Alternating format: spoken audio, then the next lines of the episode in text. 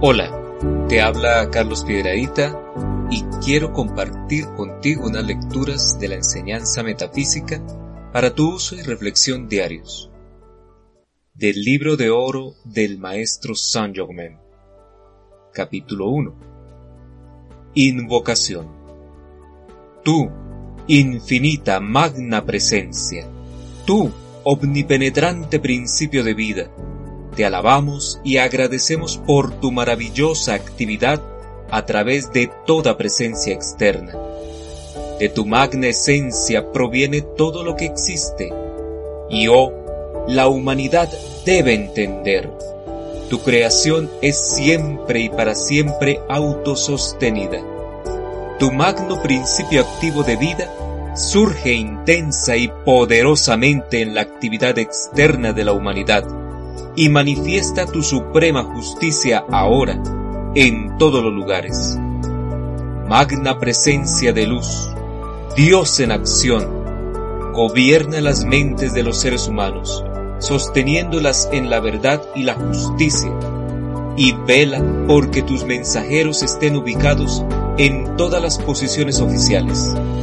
No permitas que nada externo interfiera que nadie en la humanidad pueda aceptar algún pensamiento de engaño. Magna presencia de Dios en acción, surge con intensidad y poder en la mente de todos, expresando tu victoriosa presencia.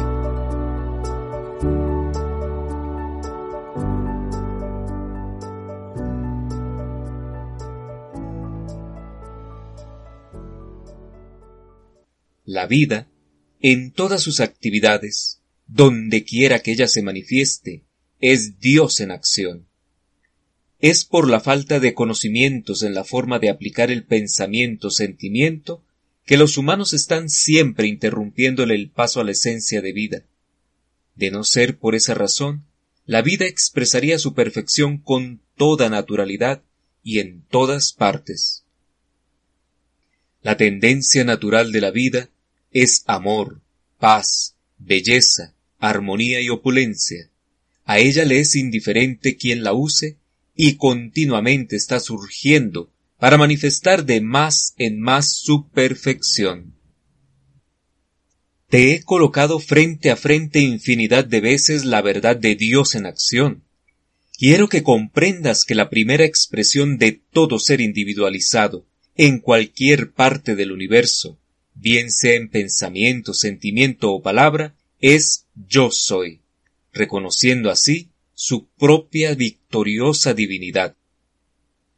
El estudiante, al tratar de comprender y aplicar estas potentes, aunque sencillas leyes, tiene que mantener una guardia estricta sobre su pensamiento y expresión, ya que cada vez que uno piensa o dice no soy, no puedo o no tengo, está ahorcando la magna presencia interior, consciente o inconscientemente, y en forma tan tangible como si se colocaran las manos alrededor del cuello de alguien.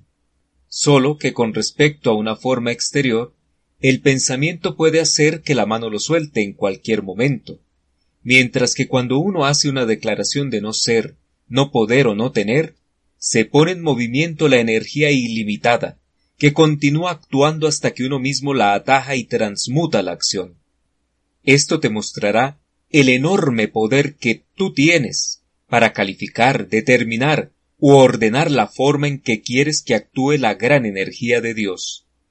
Y te digo, amado estudiante, que la dinamita es menos peligrosa. Una carga de dinamita solo desintegrará tu cuerpo, mientras que los pensamientos ignorantes lanzados sin control ni gobierno, atan a la rueda de la reencarnación infinitamente. O sea que, mientras dure un decreto sin atajar, sin transmutar o disolver, continúa imperando per secula seculorum, y por disposición del propio individuo. Por esto verás cuán importante es que tú sepas lo que estás haciendo cuando usas expresiones incorrectas impensadamente ya que estarás empleando el más potente y divino principio de actividad en el universo, o sea, el yo soy. No comprendas mal, no se trata de una expresión o idea oriental, extranjera, vana, liviana, ni de ninguna exageración. Se trata ni más ni menos del más alto principio de vida usado y expresado a través de todas las civilizaciones que hayan existido. Recuerda que lo primero que toda forma de vida consciente de sí misma expresa es yo soy. Es mucho más que yo existo. Es después, en su contacto con lo exterior, con actividades incorrectamente calificadas, que él comienza a aceptar cosas menores que el yo soy. Ahora ves, amado discípulo, que cuando tú dices yo estoy enfermo, estás deliberadamente invirtiendo la perfección natural que encierra el proceso vital. ¿No ves que lo estás bautizando con algo ajeno que jamás poseyó?